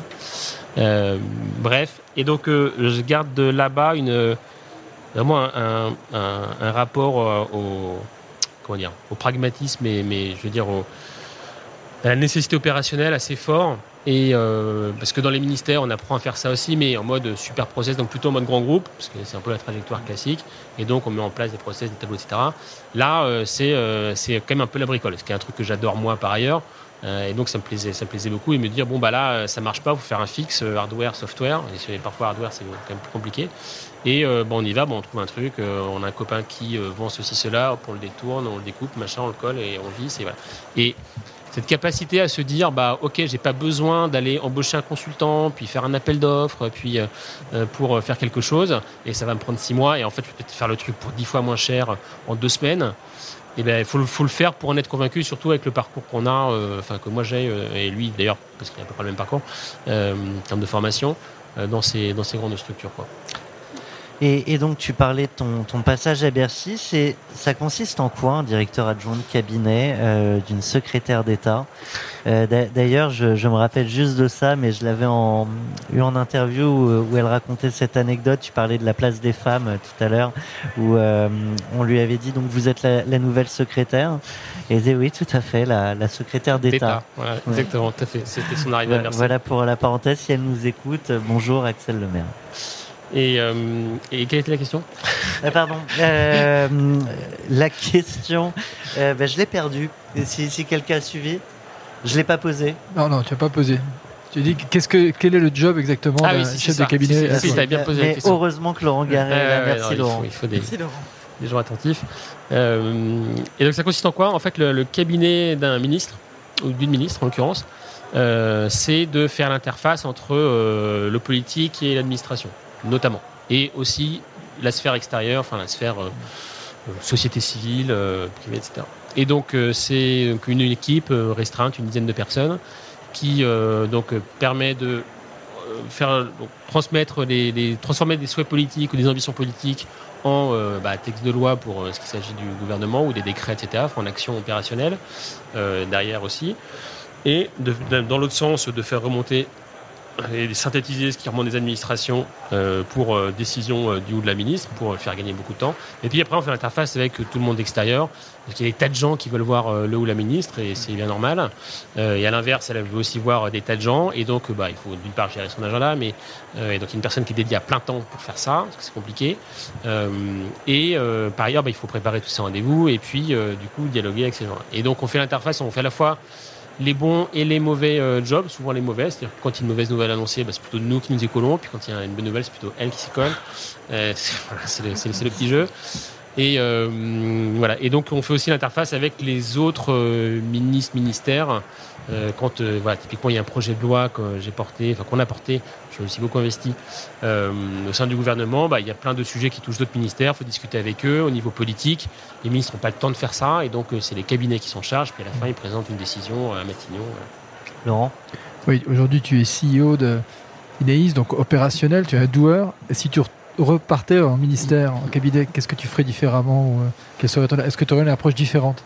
C'est une bonne question. Alors sur les projets de loi, on peut pas faire beaucoup différemment que ce que la Constitution nous dit de faire. Donc euh, comme dans la construction de la loi, on avait déjà été un peu innovant à l'époque en, en faisant une consultation publique en ligne sur le projet de loi. C'était assez nouveau. Euh, et qu'est-ce que je ferais de différent En général, je pense que j'aurais cette approche effectivement plus euh, motorisée à faire des trucs plus euh, directement, plus pragmatiques. Bah tiens, là j'ai une idée, allez hop, j'appelle un tel euh, de l'extérieur ou de l'administration, j'y vais, on discute et puis on met en place quelque chose. Alors, j'étais encore, dans, ouais, j'étais encore dans une logique euh, bah, très process qui est indispensable hein, pour un projet de loi. Enfin, on Oui, n'écrit pas n'importe quoi dans la loi quand même, Euh, mais malgré tout, de temps en temps, on peut se permettre de l'agilité. euh. Carte blanche pour 40 nuances de Next. Alexandre, c'est le moment de ta carte blanche. Euh, je crois qu'on t'avait prévenu quand même que tu aurais une carte blanche à, à faire sur le sujet de ton choix. Alors du coup, idéalement quelque chose qu'on n'aurait pas abordé euh, pendant, pendant cette heure euh, passée ensemble. Tu peux peut-être nous retrouver une dissertation de troisième en sciences naturelles dont tu étais particulièrement fier et qui euh, aurait manqué à la postérité. Oui, alors effectivement, j'avais été prévenu. Je pense que je l'ai oublié pour l'interview, mais là maintenant, je, voilà, on y est. Euh, je pense qu'initialement, je m'étais dit, bah, tiens, faut que je parle un peu sujet place des femmes, ça me, ça, ça me, ça me travaille beaucoup, mais on en a déjà pas mal Ça, parlé. donc je- entendu, ouais. Donc j'ai parlé d'autres choses et notamment, alors c'est pas une dissertation de troisième, mais c'est plutôt des, dans les discussions du soir, des dîners de famille et dans euh, comment ça marche, pourquoi ça marche et comment et comment on change, c'est besoin de changer. Il y a un sujet qui, que j'aime beaucoup, euh, enfin que je trouve hyper intéressant intellectuellement, c'est celui de euh, de l'héritage et qui est celui de, enfin qui touche du coup à la répartition du patrimoine, etc. Dans les sujets euh, d'inégalité, de d'égalité des chances, etc., etc. C'est un sujet que je trouve un peu passé à la trappe, et pour plein de raisons sans doute. Et une des mesures que j'aimerais bien voir euh, un jour euh, arriver dans un projet de loi, c'est, alors euh, je vais dire un gros mot, on va dire la socialisation de l'héritage, on peut le dire différemment, c'est euh, euh, une nouvelle chance pour chacun en étant jeune. Dit autrement, c'est qu'est-ce qui est de plus inégal que d'être né au bon endroit et de recevoir un, capital supplémentaire pour faire des choses par rapport à l'autre d'à côté qui a juste pas eu la chance d'être à cet endroit? Bon, bah, il y a- enfin, c'est vraiment extrêmement inégal. Et donc, une manière de corriger ça, c'est de dire l'héritage, il se fait plus dans un lien de sang, mais il se, que- il se, se socialise, c'est-à-dire qu'on le, on, on- on le met dans une, une grande caisse et on divise ça en autant de nouvelles personnes qui atteignent leur majorité, par exemple, et on dit bah, à 18 ans, chacun a un petit capital qui provient donc de la production de toutes les générations passées, mais donc qui n'appartient plus à eux puisqu'ils sont morts.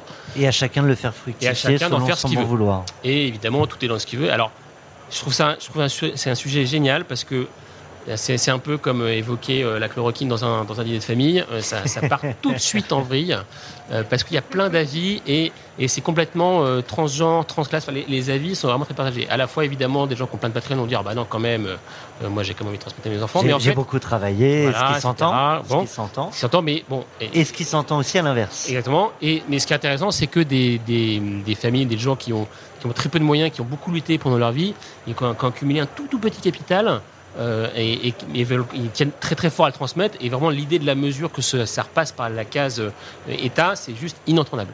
Et alors que économiquement, ils auraient tout intérêt parce que euh, leur fils, leur fille euh, auraient un plus gros, euh, un plus gros pécule. euh. Et voilà, et donc c'est un sujet passionnant que j'invite à creuser. Alors ça pose plein de sujets rigolos, du genre bah, qu'est-ce qu'on fait de la maison de famille, qu'est-ce qu'on fait de ceci, là, etc. Parce qu'après il y a des sujets émotionnels. Alors, et donc, donc voilà, donc il y a plein de réponses à ça. Il commence à y avoir une toute petite littérature qui se fait sur le sujet. Et je trouve que c'est un sujet qui, qui, qui, re- qui rebat pas mal les cartes, qui serait de, qui serait de bon augure. On, on a beaucoup parlé du revenu universel. Je pense que ça va revenir sur la table très prochainement. Cette idée d'héritage euh, universel, toi qui as sillonné les, les ministères et, et du coup forcément les, les, les politiques. L'héritage universel, c'est un bon. Il faut, faut trouver la bonne sémantique pour ces trucs-là. Ouais, ça, te mal. va bien ça Ouais, C'est pas mal. Mais je, suis- je suis assez bon pour trouver des noms. mais, mais du coup, c'est des choses que tu as entendues déjà sur la table ou c'est bah, ça, ça sort là dans 40 nuances de Next et, et ça va faire peut-être son chemin 10, 20, dans 20, 10, Non, 20 c'est des choses que j'ai déjà entendues. Alors, enfin, la, la première fois que j'ai entendu, c'était dans la, dans la bouche de mon père, qui, euh, qui voilà, c'était un- une de ses marottes. Mais donc, euh, je m'y suis intéressé, euh, un peu par nécessité de, de converser. Et, mais c'est des choses qui, oui, oui, qui, euh, qui peuvent graviter euh, ici ou là, ouais. Alors à ce niveau-là, non, parce que enfin là, c'est vraiment la mesure radicale de il y y a zéro, euh, il y a zéro héritage, on met tout dans un, dans un pot commun. Euh, mais il y a des réflexions sur le sujet de comment est-ce Il y a toujours une question d'équilibre à trouver. euh, Voilà. ouais. Valérie C'est vrai qu'en fait là, on réduit un peu l'héritage à la partie, euh, c'est vrai, financière. Et tout à l'heure, en fait, tu, tu disais quelque chose que je trouvais important. hein. Tu parlais de l'éducation, du social. Bah, moi, je crois aussi beaucoup à cet héritage-là. C'est central. Et, et je pense que quelque part, c'est sûrement une des clés supplémentaires, euh, Mm. peut-être la première Mm. en fait. Mm. Ouais, tout à fait. Et là, pour le coup, euh, c'est difficile de l'universaliser, Euh, mais complètement. Enfin, les- les Bourdieu et tout ça. Enfin, le- la reproduction sociale, elle est, elle est, enfin, elle est réelle, quoi. Donc, euh, donc euh, oui, oui, non, ça c'est central et ça c'est difficile de le corriger. Mais je pense que du coup, si on commence par euh, faire ce qu'on peut sur euh, ce sur quoi on a accès, bah, peut-être que ça va aussi tirer un peu des choses. Alors, à notre échelle, forcément, dans 40 nuances de Next, on cherche à changer la reproduction sociale du Next 40. Euh, pas que des hommes blancs HEC et il n'y a rien de mal à ça, mais, on, mais on tenait à féminiser à notre manière euh, ce, ce beau palmarès du Next 40, avec quand même quelques entrées de, de femmes entrepreneurs euh, qui sont un peu plus nombreuses cette année. On imagine que ce sera on l'espère, le, le cas demain, mais notre manière à nous de le féminiser, c'est de donner la parole euh, à des femmes entrepreneurs choisies par les entrepreneurs du Next 40. Je te propose, après ce jingle, de nous dire qui tu as choisi, pourquoi, peut-être ce qu'elle fait, et, euh, et puis bon, j'aurai d'autres questions.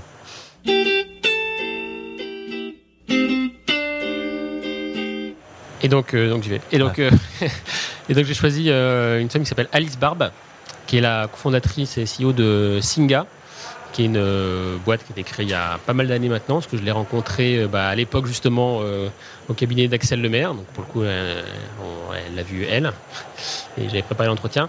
Et, et donc elle travaille sur le, le numérique comme outil d'inclusion, et notamment pour typiquement euh, aider les réfugiés à avoir euh, un téléphone le plus rapidement possible et de pouvoir se connecter euh, un peu au monde en général. Et Je crois pas- qu'il a été là il y a deux ans sur Vivatech. Ouais, c'est possible. Ouais. Et pas juste par souci de numériser ces gens-là, mais juste parce que eux sont en demande. Ils disent non, mais évidemment qu'il va me falloir un toit et un métier. Mais en fait, pour faire ça, le premier truc dont j'ai besoin, c'est un moyen de communication. Et c'est un moyen de rester, enfin, de, de m'insérer dans le, dans le monde numérique qui, qui est celui dans lequel on vit aujourd'hui. Et effectivement, chercher un boulot et, et, un, et un- et un toit euh, sans, euh, sans, sans outils numériques, c'est très compliqué. Quelle euh, question t'aimerais qu'on lui pose en ton nom? Ce sera Solène Etienne, notre associé, qui, qui lui posera. J'avais pas réfléchi à ça. Euh, Là, on te garde des surprises. ah, euh, c'est bien, c'est bien, c'est bien, c'est bien. Et je, et je comble pour te laisser le temps de, de Ok, bah, réfléchir. une je vois question que tu assez, réfléchis vite. assez directe euh, qui est bah, comment est-ce qu'on combine un objectif aussi euh, euh, social, j'ai envie de dire, avec euh, peut-être des impératifs business euh, qui vont venir euh, la rattraper euh, un beau matin. Et si on veut que ça dure, effectivement, il y y a forcément un, un sujet de modèle. Un grand merci à toi. Merci à vous. Alexandre Tisserand était avec nous pour son 40 nuances de Next. Je rappelle le nom de, de ta boîte, Kineis, euh, qui nous a emmenés euh, ici, à Vivatech, dans les étoiles. Encore merci. Merci aussi à, à nos deux euh, compères euh, chroniqueurs, euh, co-animateurs, co-hosts du jour, euh, Valérie Spiès et Laurent Garret. Merci à vous deux. Merci à toi. Merci beaucoup. Merci Thomas. 40 nuances de Next. Le Next 40, comme vous ne l'avez jamais entendu, animé par Olivier Mathieu et Thomas Benzazan.